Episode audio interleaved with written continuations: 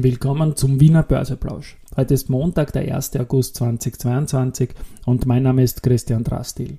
In dieser Woche startet er nun wirklich der Newsletter zu diesem Podcast. Im Wiener Börseplausch geht es aber heute natürlich wieder um Market hey, and Me.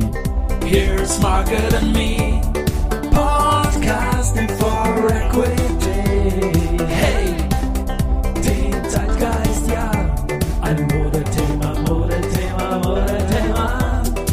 Börse als Modethema und die Augustfolgen des Wiener Börseplausch sind präsentiert von Wiener Berger und Börsenwerte. Börsenwerte, das ist quasi die neue Dachmarke von bekannten Brands wie Austria Börsenbrief oder www.börsenbrief.at und vieles andere, was man in der Dachregion her im Börsenbriefsektor kennt und schätzt. Ähm, die Kollegen haben auch ein Depot, ein Real Money Depot, mehrere und ich möchte das Österreich Plus Depot hervorheben, das heuer nur 2% Minus hat. Ich bin immer so stolz auf unser Stockpicking Österreich, das hat minus 4%, also wir liegen da deutlich besser als die Fonds, möchte aber trotzdem eine Lanze für die Fonds brechen, weil die können natürlich nicht Cash-Anteile größer 50% halten, wie wir beide Börsenbriefe das machen können. Das wäre sonst eine Mandatsverletzung, wenn man so viel in Cash geht. Börsenbriefe dürfen das und diese nur, nur 2% Minus haben die Kollegen auch geschafft, indem sie auf Werte wie AT&S und Strabag gesetzt haben. Ähm, noch ein Blick in den Juli, weil das war ja bis zuletzt einiges spannend, bevor ich dann mit dem August beginne. Also wie es sich Freitagmittag abgezeichnet hat, ist die Andritz noch am Verbund vorbeigezogen und wurde die beste ATX oder ATXDR-Aktie im Juli. Dies dann mit einem Plus von 18,5% und der Verbund hatte dann 15,2%. Und der andere CEO Joachim Schönberger ist jetzt seit einem Quartal nach einer halben Ewigkeit Wolfgang Gleitner, der das Unternehmen ja seit dem IPO als äh, CEO begleitet hat und das auch schon mehr als 20 Jahre her, Gleich ein starker Beginn in seinem ersten Quartal. Weiters haben wir dann noch ähm, gehabt, ja, schauen wir mal zuerst auf den Augustbeginn. Wir sind nach starken Tagesanfang jetzt im Minus mit minus 0,18%. Und auf der Gewinnerseite haben wir Zumtobel mit 3% plus, Balfinger mit 2,4 und Rosenbauer mit 2,2. Auf der Verliererseite die EVN mit minus 1,6%, AT&S mit minus 2,2 und die erste Group mit minus 2,9 Prozent.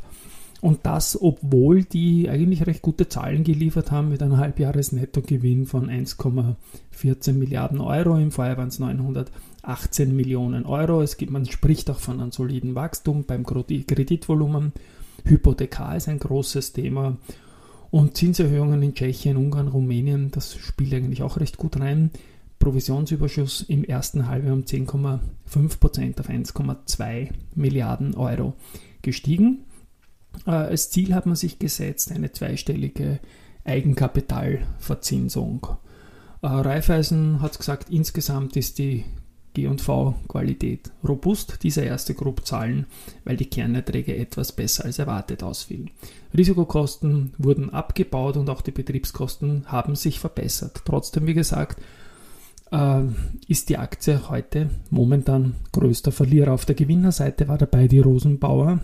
Also da wird auch der neue CEO, der ist noch am Freitag bekannt geworden und der tritt mit heute an, der Sebastian Wolf, äh, schön begrüßt von der Börse. Äh, er folgt dem Dieter Siegel nach und ist aber ein Rosenbauer Urgestein, heißt er 2008 im Konzern, also kurz nach dem Börsegang auch gekommen und hat die Funktion. Nein, Börsegang war schon in den, in den 90ern, glaube ich. Müsste ich dann nachschauen jetzt noch. Aber er ist ein Kenner der Firma und wird an der Börse freundlich begrüßt. Research gibt es auch und da hat Odo BHF den Verbund mit neutral belassen, aber mit dem Kursziel aufs aktuelle Preisniveau nachgezogen von 80 auf 110 Euro.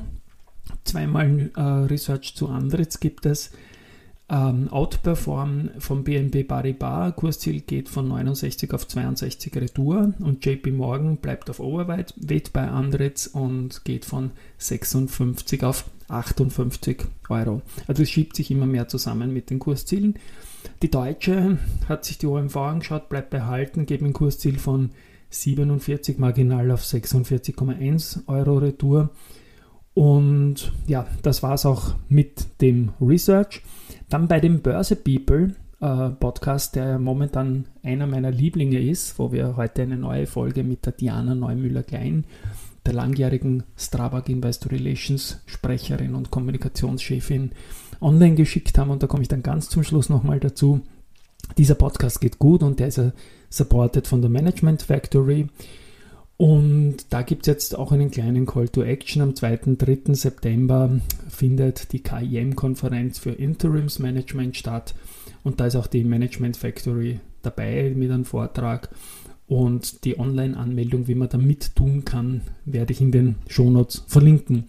Ja, und finally die gute Diana Neumüller-Klein die wollte mal Opernsängerin werden und damit war es für mich ein relativ leichtes, sie zu einem Song zu überreden und wir haben das Rätsel gehabt, mit wem habe ich da We've Got Tonight gesungen. Ich gekrächzt, sie super gesungen. Es war die Diana und das spiele ich jetzt im Abspann an. Ciao und bis morgen. Why should we worry? No one would care, girl. Look at the stars. Far away. We got tonight. Who needs tomorrow? We got tonight, babe. Why don't we stay?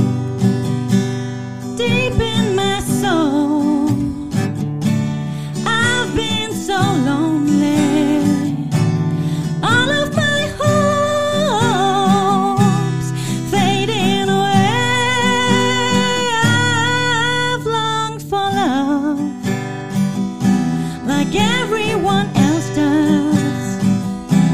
I know I keep searching after today. And so here it is, girl.